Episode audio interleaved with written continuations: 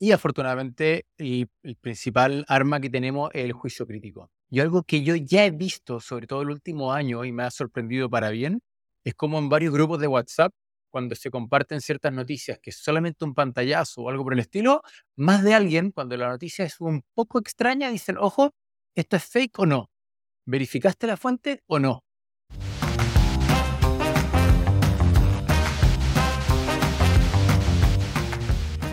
Hola, ¿cómo están? Bienvenidos a un nuevo capítulo de Emergente acá. Estamos con Daniel San Martín, soy Tomás Sánchez, intentando entender los principales eventos que le están dando forma a nuestro planeta. Daniel, ¿cómo estás? Muy bien, Tomás, muy bien, acá contento. Estoy en el sol de Latinoamérica, en el sol de Santiago, así que le mando un abrazo y un saludo a toda la gente que nos escucha en Latinoamérica. Así que con muchas ganas de descubrir lo que nos trae el futuro. Sí, no, bueno, yo acá sigo en Londres, la verdad es que está muy oscuro. Esta semana más encima me ha tocado viajar bastante, o esta última semana, a Suiza, que no solamente está oscuro, sino que también frío. Pero ya mañana, de hecho, volamos a nuestra querida Latinoamérica. Oye, Daniel, em, ¿con qué partimos hoy día? Mira, la primera noticia casi obligada que tenemos eh, está relacionada con la noticia obligada que tuvimos la semana pasada. La semana pasada trajimos con bombos y platillos eh, el lanzamiento del nuevo modelo de inteligencia artificial de Google y DeepMind, eh, Gemini o Gemini en inglés. Eh, y contamos todos los atributos, incluso, incluso más. Incluso tú, Tomás, mencionaste lo sorprendente que era un video que se le mostraba al sistema, que el sistema era capaz de entender muy bien y de manera extraordinaria lo que iba ocurriendo en el video, unas manos que le ofrecían, que iban dibujando cosas, unas manos que incluso había un, truco de magia que el sistema sabía supuestamente dónde estaba la pelotita oculta dentro de unos vasos. Y solo algunos días después eh, se filtró que, y Google de hecho admitió que ese video no era real, lo cual eh, de manera muy potente eh, daña la, la, credibilidad de Google y creo que, creo que es un tema bastante serio. Sí, yo la verdad es que no lo llego a entender, como que no se me ocurre cómo una empresa tan grande y responsable como Google eh, hizo esta tontera. Entendamos, no es que era falso per se, era que estaba suficientemente editado que parecía que era mucho más inteligente este algoritmo. Y por lo tanto, cuando mostraban que estaba haciendo un juego, no es que al algoritmo se le había ocurrido a la primera este juego maravilloso, creativo y simple, que uno decía, este mi nuevo mejor amigo, sino que después de un par de instrucciones y un par de iteraciones, e incluso de ciertas condiciones para hacer el juego, el algoritmo o este modelo de inteligencia artificial plantea este juego. Y por lo tanto, no es tan maravilloso como aparecía en el video. Sí, para, para entender un poco más precisamente, eh, eh, otros modelos de inteligencia artificial, por ejemplo, ChatGPT, ya son muy buenos entendiendo imágenes, imágenes fijas. Eh, y estos modelos en general tienen más dificultades con videos. ¿Por qué? Porque un video tiene 24 frames por segundo y por lo tanto el sistema tiene que identificar cuáles son los fotogramas más relevantes y por lo tanto es más complicado. Eh, entonces, para toda la comunidad había sido una tremenda sorpresa dar este salto de entender desde imágenes a entender realmente videos. Y lo que trascendió finalmente, lo que, lo que se sabe es que Google alimenta su sistema de las imágenes, de ciertos fotogramas de este video y a nosotros los espectadores nos mostró como si se le hubiera mostrado al sistema el video completo. Y es, ahí la trampa y por lo tanto Gemini aparentemente no es más em, capaz que eh, ChatGPT, perdón, eh, GPT-4 por ejemplo. Sí, bueno, yo creo que, que, la noticia es, la noticia es básicamente que Google nos pasó gato por liebre. Alguien se tiene que, eh, tiene que estar pagando los costos de una tan mala decisión internamente hoy día en Google porque justamente le daña mucho su credibilidad y creo que la noticia tenemos que dejarla hasta acá. No merece más de nuestro querido tiempo de nuestros auditores. No, solamente acá e, es, decir que se, resiente la confianza en Google y que probablemente esto tiene que ver con las enormes presiones que tienen las compañías por mostrar, modelos más y más y más y más poderosos. Eh, y por lo tanto esto es, es, entendible en este contexto de tremenda, tremenda competencia eh, que hay entre, las, entre los grandes laboratorios de inteligencia artificial pero permíteme estar en desacuerdo. Justamente toda la competencia es la que no te permite caer en un error tan elemental como de alguna manera falsear tu producto y clamar de que es capaz de hacer cosas que no puede hacer, porque eso destruye tu reputación. Entonces, la verdad es que es dispararse los pies.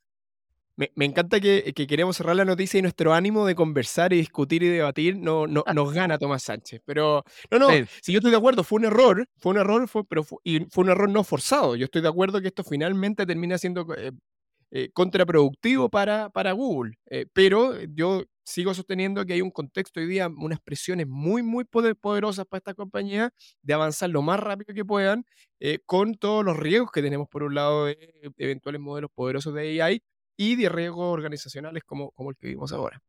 Sí, tal cual. Oye, pasando al siguiente evento de esta semana, Daniel, creo que no nos queda otra que hablar de la primera ley promulgada a nivel mundial que tiene que ver con inteligencia artificial, ¿cierto? Y esto es algo que veníamos conversando porque la verdad es que ya van varios años en los que Europa está trabajando en esto.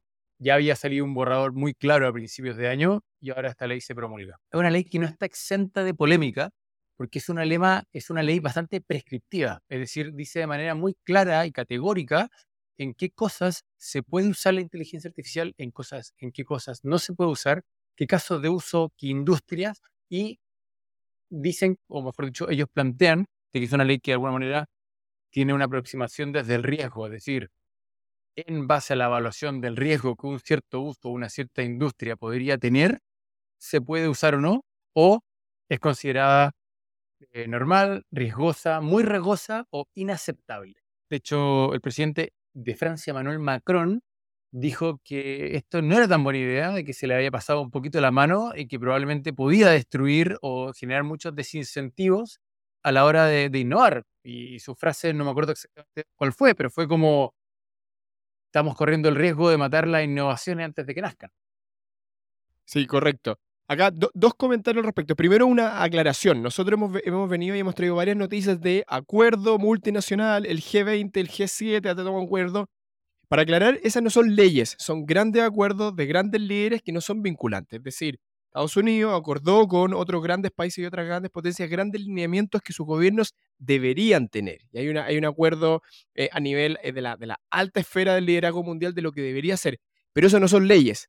Esto que ocurrió ahora es la primera ley, es decir, papel escrito bajo las leyes de un, eh, en este caso, un, organismo supraestatal como la Unión Europea, pero esa es la significancia de que estos grandes acuerdos, estas grandes visiones, ahora ya por fin se están transmitiendo, se están transformando en leyes escritas y vinculantes y por lo tanto cosas que de verdad, de verdad, eh, los estados y, los países pueden controlar y hacer el enforcement, perdonando el anglicismo, eh, de los ciudadanos. Esta es la primera ley que alguien si no la respeta, eh, digamos, puede caer el peso de la ley. No. Y una ley compleja, porque una ley que por ejemplo, tiene multas muy grandes, es decir, las multas hablan de 7% de las ventas globales de una empresa. Entonces, si el día de mañana, por decir si una empresa de autos, una empresa como Google o quien sea, mete las patas y de alguna manera hace algo que no está permitido por la ley, por algún tema de, interpretación, porque la verdad es que hay ciertas líneas borrosas o lo que sea, una multa de un 7% de las ventas globales es brutal. Al mismo tiempo tiene ciertos eh, alcances que se llaman extraterritoriales, es decir, una compañía que está haciendo temas con AI, que lo está haciendo entre comillas fuera de Europa, pero estos algoritmos terminan afectando ciudadanos ciudadano europeos, puede ser también considerado como eh, romper o pasar a llevar la norma. Entonces, de nuevo, no está exento de polémica, porque además, cuando uno va a analizar eh, el detalle de las, de las industrias, también lo mismo, lo que estábamos hablando, cuesta definir dónde empieza una industria y comienza la, la siguiente.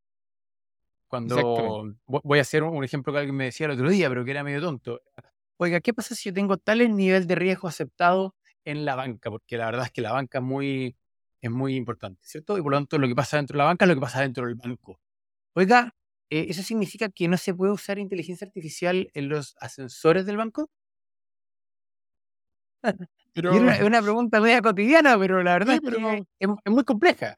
Y, por, ejemplo, uno de los temas que, se previenen es que no se use la inteligencia artificial pensando en que puede tener cierto sesgo implícito para la persecución criminal, pero una cosa es de nuevo, ¿dónde está la línea? Es decir, voy a definir de que no puedo jugar a ser como Minority Report y ver el futuro, dónde se van a cometer los crímenes y, y poder más o menos adivinar, pero eso tampoco quiere decir de que yo no soy capaz de optimizar el patrullaje de mis policías en base a un algoritmo que se va actualizando en tiempo real según lo que está pasando con el tráfico o lo que está pasando con denuncia online.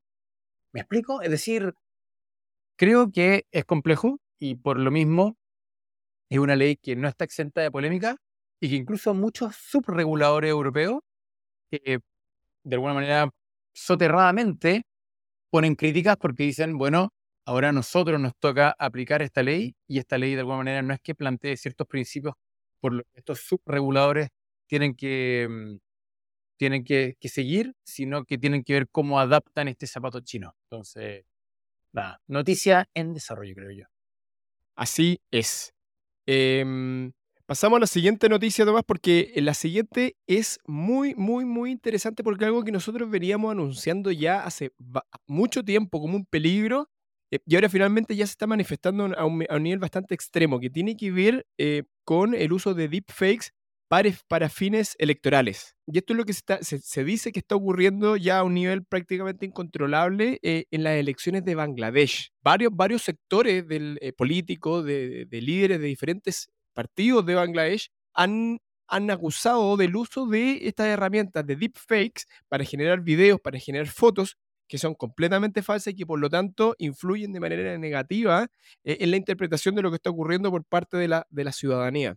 No, y acá, eh, de alguna manera, para, para ponerlo en, español, cuando estamos hablando de un deepfake, significa que alguien sube un video sobre un candidato, pero aparece ese candidato diciendo cosas que son contrarias a sus posturas. Entonces, para ponerlo en términos simples, aparece el candidato de izquierda diciendo puras ideas de derecha, o aparece el candidato de derecha diciendo puras ideas de izquierda y por lo tanto su electorado natural tiende a rechazarlo. O ideas que son derechamente ya no del, no, del, otro lado, sino que completamente absurdas, completamente inaceptables.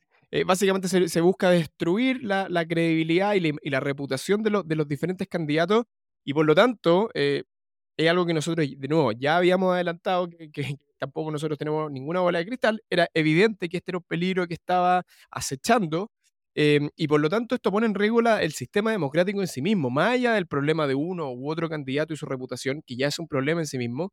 El hecho, el hecho la gravedad de la situación es que esto pone en, pone en juicio eh, el sistema democrático en sí mismo. Si, si, si este problema sigue y no es controlado, definitivamente el sistema democrático de los diferentes países se quiebra.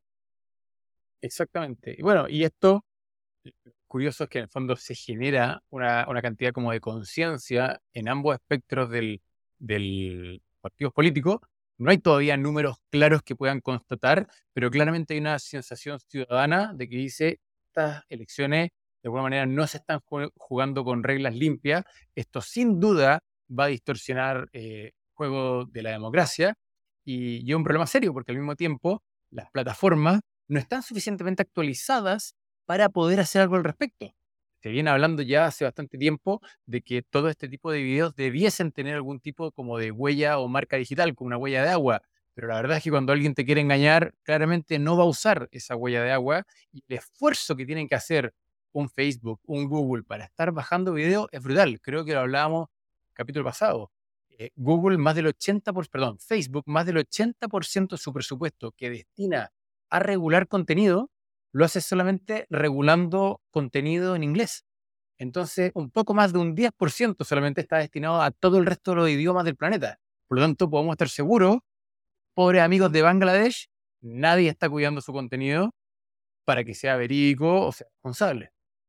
Y sin ir más lejos, eso nos cae a nosotros mismos, los, los latinoamericanos. Próximo año se viene una serie de elecciones en la región, febrero, El Salvador, eh, luego, en mayo tenemos Panamá, República Dominicana, junio, México elige presidente y Congreso, Uruguay en octubre, y por lo tanto este es un problema que nos va a caer a nosotros y que tenemos que como individuos, eh, y, acá llamo a toda la gente que nos está escuchando, a, poner atención en estos problemas, a, tener esta mirada de futuro y decir, oye, las elecciones que voy a tener en mi país, en Uruguay, en México, en donde nos estén escuchando, van a verse afectados por esto y por lo tanto tenemos que exigir o tenemos que tratar de eh, buscar soluciones preventivas eh, para que la, propia democracia no se vea resquebrajada en nuestra región.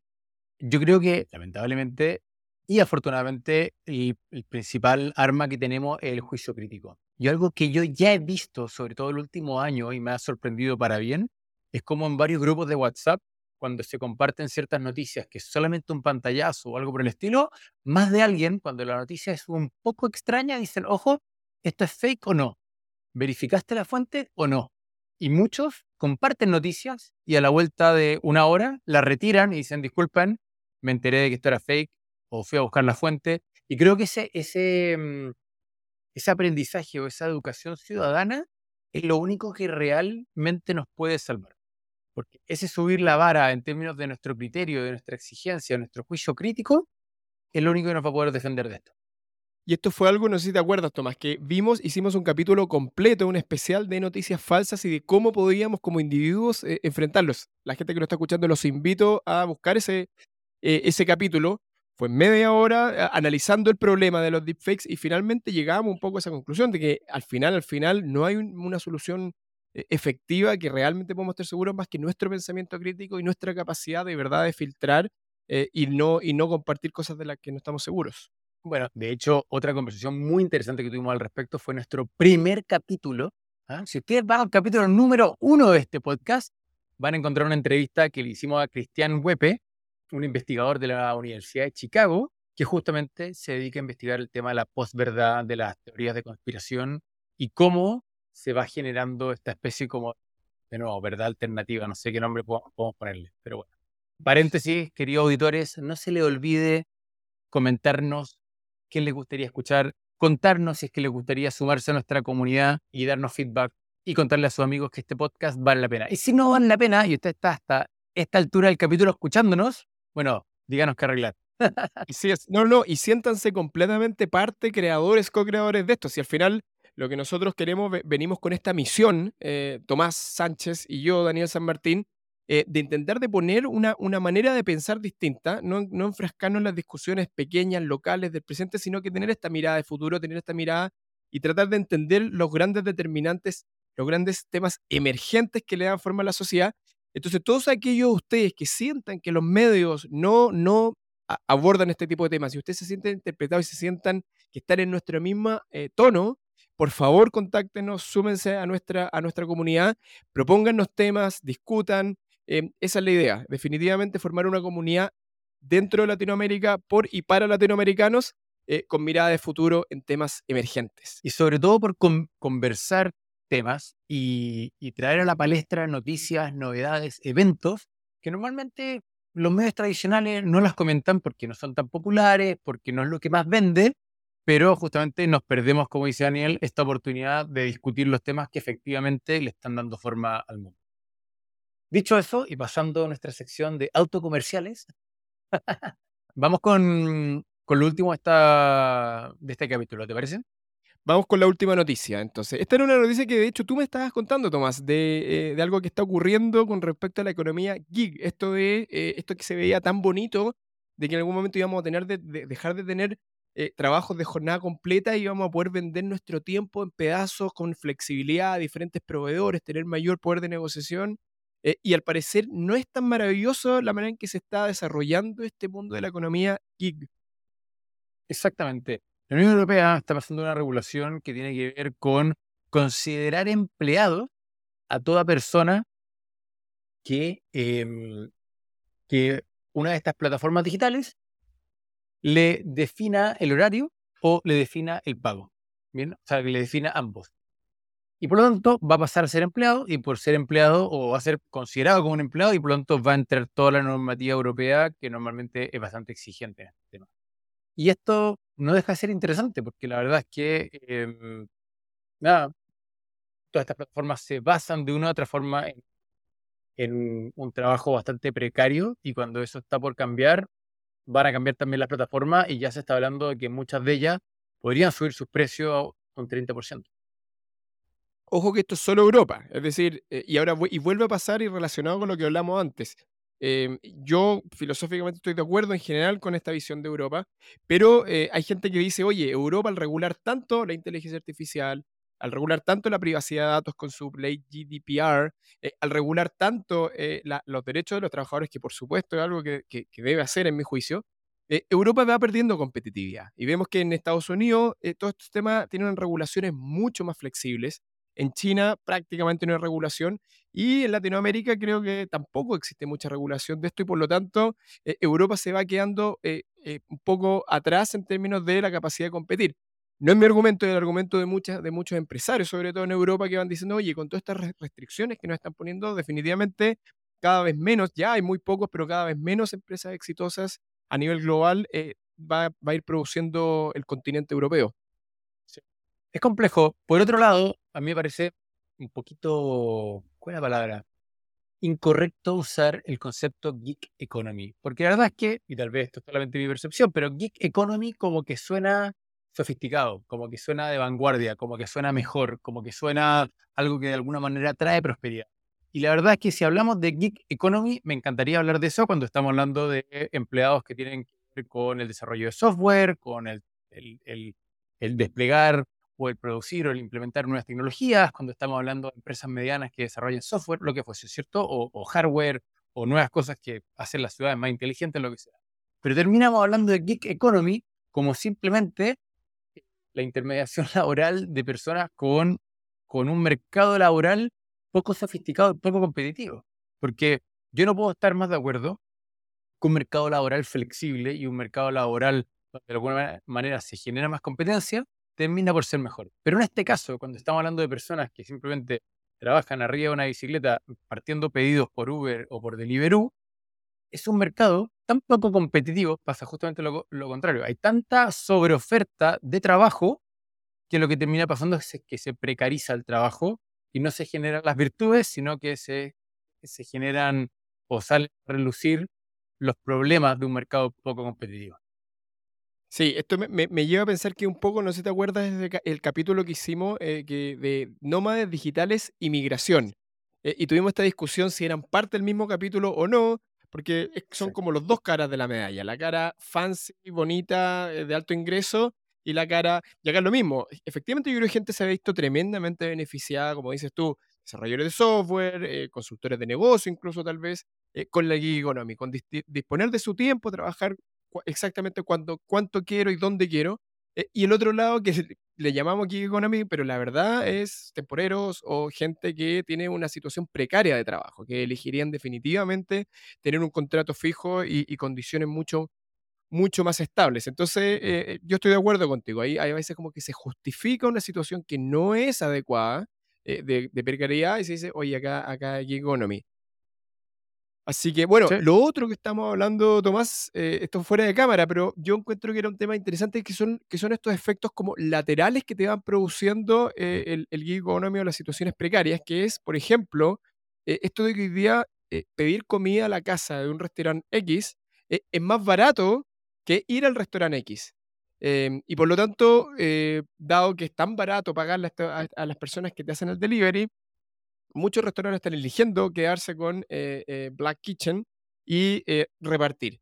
Y por lo tanto, muchos seres humanos se están quedando en la casa y hay, un problema. Uno podría vislumbrar como señal temprana y mirando hacia el futuro que estamos entrando en una etapa que los seres humanos cada vez menos estamos encontrándonos físicamente en los lugares, en, lugares comunes. Estoy de acuerdo. Y, lo, lo, primero es lo que decías tú, es cómo se genera este cambio de percepción que 20 años atrás no habría sido para nada de obvio, de que el traer la comida a tu casa y todo el esfuerzo que se implica cuesta prácticamente nada. Bien. En cambio, tener la logística de la cocina junto al lugar donde se come, que sería, entre comillas, lo más eficiente, termina siendo muchísimo más caro, es una experiencia, involucra más personas en ese, en ese servicio y por lo tanto es mucho más caro. Y uno incluso, bueno, viviendo en Europa o en Londres, uno lo puede constatar, es decir, cosas donde más diferencia de precio hay, es donde hay más personas de por medio, donde hay servicio, porque justamente los salarios son más altos. Pero se genera esta distorsión de que empieza a ser infinitamente más barato, más abordable. Muchas personas que no se pueden dar el lujo de ir a comer a un restaurante en Europa, sí se pueden dar el lujo de que les llegue comida a la casa y, por decirlo así, ponen el mantel largo en la casa con, un con una, una comida de restaurante que llegó por delivery. ¿Bien? Y eso es un fenómeno que la verdad es que creo yo no nos habríamos imaginado 20 años atrás. Le está dando forma a las cosas y como dice Daniel, tiene una segunda derivada y es que, bueno, eso significa que nos vamos a quedar muchísimo más encerrados, significa que estamos yendo hacia una sociedad donde no nos juntamos a tomar café. Exactamente. Para, para la gente que nos escucha, que para futuros emprendedores o emprendedores, eh, incluso de ahora, eh, yo hago una clase de, de, innovación que se llama Future Oriented eh, Entrepreneurship y, y, yo siempre digo que para ser un buen innovador tienes que ser al menos en parte un futurista. Y ese es nuestro ánimo, como tratar de ir mostrando hacia dónde van las cosas y esta tendencia definitivamente va hacia allá. Si alguien quiere hacer un negocio o pensar un negocio de cómo va, hacia dónde van las cosas, definitivamente, a mi juicio, estamos yéndonos a una sociedad donde el delivery de comida, y no solo de comida, de, de, cosas. Estaba viendo un estudio en Estados Unidos, la gente, los, los, shopping centers en Estados Unidos están cerrando una tasa que, que es, es, extraordinaria. O sea, Amazon se está comiendo, las personas hoy día ya no van al shopping, no van a la esquina, no van a la frutería, piden todo por delivery y eso está causando cambios económicos extraordinarios y sociales enormes. Ya no hay cada vez menos lugares de reunión en Estados Unidos eh, y eso es algo que probablemente también va a llegar a Latinoamérica para bien y para mal. Y, por lo tanto son estos los grandes temas, los grandes movimientos que, que a nosotros nos gusta eh, poner la atención eh, y que nos gusta conversar y, este es definitivamente uno, un poco el aislamiento de, de los seres, seres humanos. Oye, un último tema antes de que nos vayamos, porque se nos olvidó comentar, pero creo que no nos puede pasar, y la noticia que la voy a comentar corta, es esta batalla legal que le ganó Epic Games a Google. Epic Games es la empresa que hace em, Fortnite, ¿bien? Este juego de consola que es completamente expandido en el mundo completo, ¿bien? Lo interesante es que Epic, ¿bien? Demandó a Google por de alguna manera por abuso de posición dominante, ¿cierto? Por decir, ¿sabe qué? Usted, cuando mis clientes bajan la aplicación a través del Android App Market, eh, es demasiado caro lo que yo le tengo que pagar a usted por usar esto. Y es impresionante, este dato yo lo conocía y se me había olvidado, pero no sé si ustedes saben que cuando ustedes pagan una suscripción a través de App Store de Apple o a través de Play de Google, el fee es de un 30%. Es una locura. Es decir, uno realmente, y ahí es cuando hablamos muchas veces de esto de lo importante en una economía digital, donde uno espera que va a haber más competencia, y como hay más competencia y más jugadores, mejora el servicio, mejoran los precios, y tenemos todas las virtudes de un buen mercado, en estos casos caemos en lo contrario, caemos en un, en un oligopolio, un pseudo monopolio, ¿cierto? Donde hay dos grandes jugadores, Google y, Apple, que son los principales referentes a la hora de tener plataformas de aplicaciones. Y, y son brutalmente poderosos que son capaces de cobrarle al, al, merchant, ¿cierto? A quien está proveyendo el servicio, un 30% de fee. Que se lo están cobrando a ellos o, o nos lo están cobrando a nosotros. ¿Bien?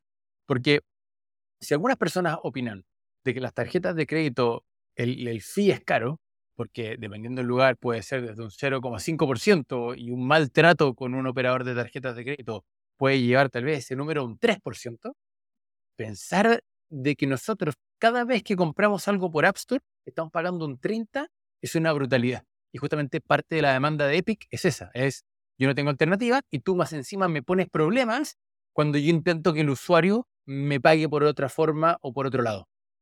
Eso, creo que no sí. es un tema que no, se nos puede escapar esta semana.